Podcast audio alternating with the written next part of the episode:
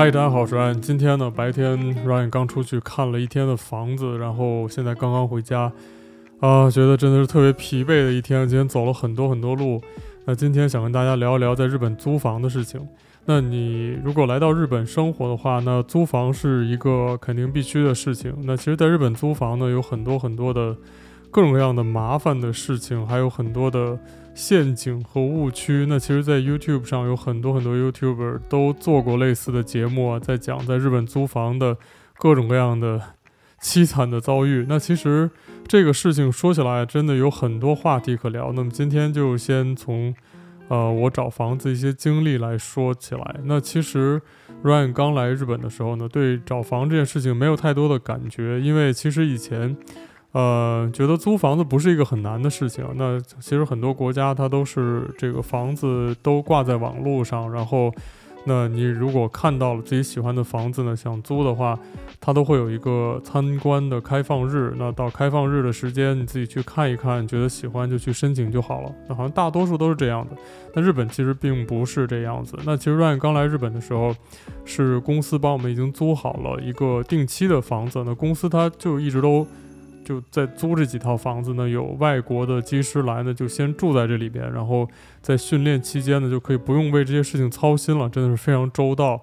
因为找找房子真的很崩溃，所以就没有这个烦恼了，那就可以专心的去准备飞行执照啊、飞行训练这些考试什么的。那当时 Ryan 也觉得很爽啊，就是直接住进去了，然后房子也蛮舒服的，在一个其实就是现在在我现在住的这个城市里面，只不过是在另外一边。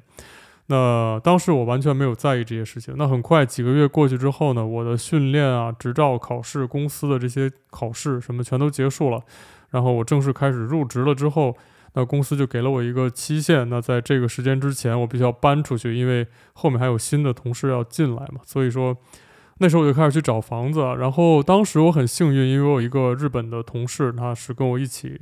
呃，加入公司的，我们当时关系很熟，所以他其实帮我去跟地产中介聊过很多次。那地产中介里面有一个小姐姐，她会讲一点英语，所以这简直就是救命一样。真的，如果在日本有一个人会讲一点点英语，那对于我们这种日语说得很糟糕的人来说，都会觉得是特别特别特别幸福的一件事情。那当时在这两位神仙的帮助之下呢，真的是。呃，我当时找房的这个过程说不上有任何的痛感，就是说，呃，我把我大概需要的条件告诉了这个小姐姐之后，她就给我选择了一些房间。那其实真的是，呃，当时我还不知道日本的那些找房的网站，完全就是 特别原始的、特别特别传统的找房方式。那这个地产中介呢，给我看了一些这个打印在纸上的房子的样本，然后。那我就就凭这些平面的图片选了一下，然后就大概找出来三四个房子。那他开着车呢，就带我去转了一圈。那我还记得当时是应该是差不多就是现在这个季节，春夏之交的时候，天气特别舒服。然后当时去找房子，心情也很好，觉得要开始一个新的生活。那觉得还是挺有挺期待的一件事情。因为当时我来这个房间的时候正好是下午，然后光线特别好，屋里非常亮。呃，而且房间有一个特别大的阳台，呃，呃，Ryan 特别喜欢在阳台上晒太阳，然后放很多植物在上面，所以我当时觉得这个房子又很干净，看起来那就觉得没有什么考虑，我当时就租下来了。租房子呢，在日本有很多很神的一些事情，这是我以前不知道的，也许你已经知道了，那我今天再多说两句。那么其实日本租房子呢，从你确定好要租这间房子开始，那接下来就有很多很多钱需要准备。首先来说呢，是你这个房子的房租。假如说你这个房子的房租呢是十万日元一个月的话，那你要做好准备，可能在你第一次租这个房子交这个办这个房子入住的手续的时候，可能要交很多的钱。那么在日本呢，有一个叫敷金。那么这个东西就是房屋的押金，一般来说呢，就是一个月左右。那么这个押金呢，主要是用于在你退房子的时候，或者说在你租房期间，这个房子出现了什么重大的问题，当然由你造成的重大的问题，那么这个钱可能就要用来去修缮房间，或者说是抵扣房东的精神损失。Anyway，大概就是这样的一个东西了，就是压在那边的一个押金。那么还有一个是在基本上没有任何国家会有的东西，叫做礼金。那么礼金就是送给房东的份子钱，一个礼钱，这简直是在搞笑，是不是？就是那我租你的房子嘛，然后我还要送你一份礼，我觉得，哎，就是。这是当地的文化，那我当然很尊重这样的事情。但是我觉得这是一个很，我觉得是蛮落后的文化，因为日本是一个非常国际化的这样的一个一个国家，尤其是像是东京啊这些大城市呢，就更应该是非常非常 international 的这种。那么礼金这种东西真的，呃。呵 呵我不想多说什么了，但是我觉得这真的是一个非常非常落后的习俗。那么礼金一般来说呢，是一个月的房租也是。所以说，假如说你要租的这个房子呢是十万日元一个月，那你第一次交房租的时候，你应该就会交至少三十万日元，因为有十万日元的头月的房租，加十万日元的押金，再加十万日元的礼金。那么这样就三十万日元出去了，然后那之后呢，其实还要交很多钱，比如说有保证公司。那么在日本租房呢，即便你是日本人，或者是你是永住者，你一样也要有保证公司。那有的时候是用还需要保证人。那么保证人在很多租房子的时候呢，可以用保证公司来代替。那么保证人的意思就是说，你这个有一个日本人来给你担保。那么很多时候就是这两个都需要，有的时候只需要保证公司。那担保公司呢，它是类似于像是保险公司一样的地方，就是它的保险是保房租的险，也就是说，你这个人住进这个房子里面了，那假如说你后来不愿意去交房租，那你就跑掉了，或者说是你拒交房租一段时间，那么会给这个房东带来经济上的损失，在这种情况下呢，保证公司就会替你来交房租。那么，保证公司能之所以做到这样的事情，就是他平时不停地找所有的租房的人去收这个保证金。这个保证金相当于是大家在集资，然后为偶尔出现的这种不交房租的情况做一个保险。那保证金的价格呢，有的时候是固定的，比如说一年多少钱。通常来说呢，一年可能大概在一万到两万日元左右。还有一些呢是采用房租的百分比，比如说房租租金的百分之一，再加上几千块，大概是这样子的。所以说，保证金也是一个莫名其妙的必须要交的钱。那还有一个呢，就是叫共益费。那么这个钱呢，就类似于是房屋的日常维护金。那有时候，比如说房子要重新粉刷呀，有时候要。呃，让这个清洁的人员来定期打扫啊，然后对一些小的地方做一些修补啊，这些事情就从这个共益费里面出。那么这个共益费呢，可多可少，少的时候几千块，多的时候呢，可能要一两万。那么什么样的都有，所以说这也是一个潜在的费用。那其实还有一些七七八八的钱啊，在第一次入住的时候，比如说配钥匙钱，这个房子要换锁，其实很多房间它换锁只是把它那个。呃，密码锁芯里面的那个拨片改一改就 OK 了，但是他也要找你重新收一次费。当然，这个可能要重新做钥匙，但是其实这个实际收的费用还是蛮高的。那可能还会有一些其他的，比如说房屋的清洁打扫费啊，还有一些什么呃除虫啊，各种各样的这些钱吧，反正就是。他想要收你的钱，你都需要交。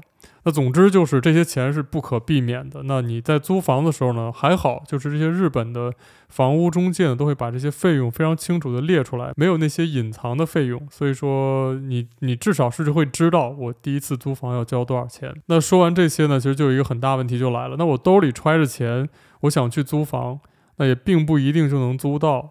那我就先说一说我今天的体验。那我其实这一次租房呢，是因为住在我家附近的几只小猫。那它们呢，其实已经在我搬来之后呢，我们就都很熟了。那其实有一只猫呢，年纪很大，然后一直都在生病。那我觉得它最近的身体呢，越来越不好了。我特别希望可以搬到一个可以养宠物的公寓里面去。那我现在住这个公寓是不可以养宠物的，所以我没有办法，我只能让它。在外边生活，那其实，在日本呢，可以养宠物的公寓是凤毛麟角，在大一些的城市里面还会好一点。那像 Ryan 住的这种比较小的城市呢，可以接受养宠物的房东就更少。那么主要的原因就是他们不希望这个宠物在房间里面留下一些污渍或者不好的气味，导致这个房子的价值下降，将来不好再租给其他的人。但其实呢，如果反过来想一想，可以能够让宠物同住的房子呢，其实是非常有价值的，因为。很多人都希望有宠物陪伴嘛，其实这样的话，房子是也会很好租出去的。但是那很多人的想法是不一样，那也没有办法。所以说，呃，我在网络上查呢，在我附近这边，其实可以养宠物的房间很少。那其实也有一些，但是都非常非常小。我其实也觉得很不可思议啊，就是说有一些房间小到大概只有十几平米，那么十几平方米呢，大概这样的房间一间房子而已，然后还可以养宠物，那。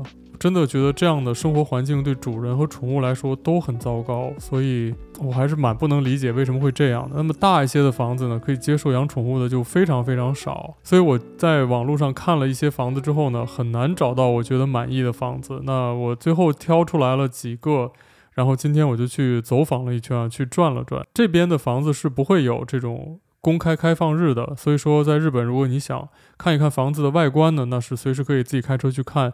但如果你想看房间里面的话，呃，就需要去和地产中介去约定时间。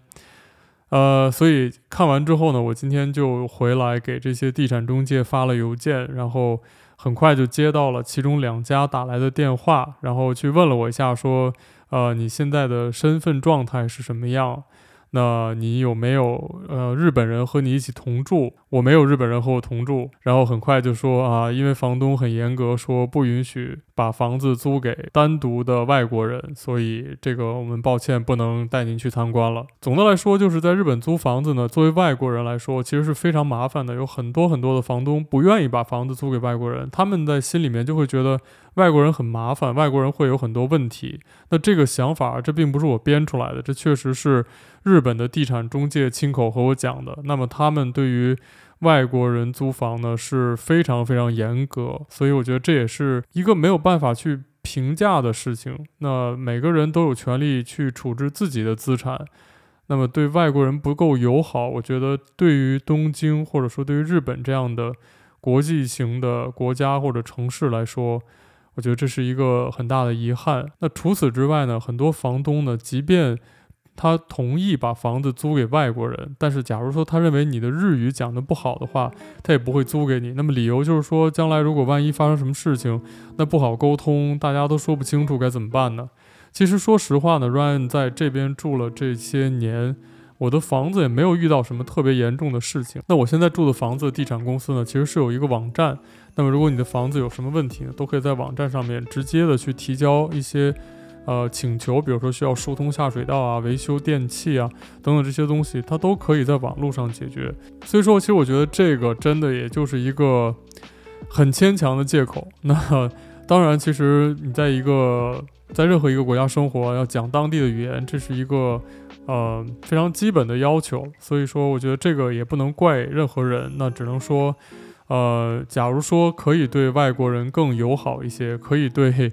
呃，不讲日语或者日语讲得不好的人更友好一些的话，那我相信日本其实可以会吸引来更多更多的人在这边工作和生活。那这也是日本的很特别的一点。那么所以说没什么好说的，但是我觉得真的在日本租房呢，其实是要面临很多很多的事情。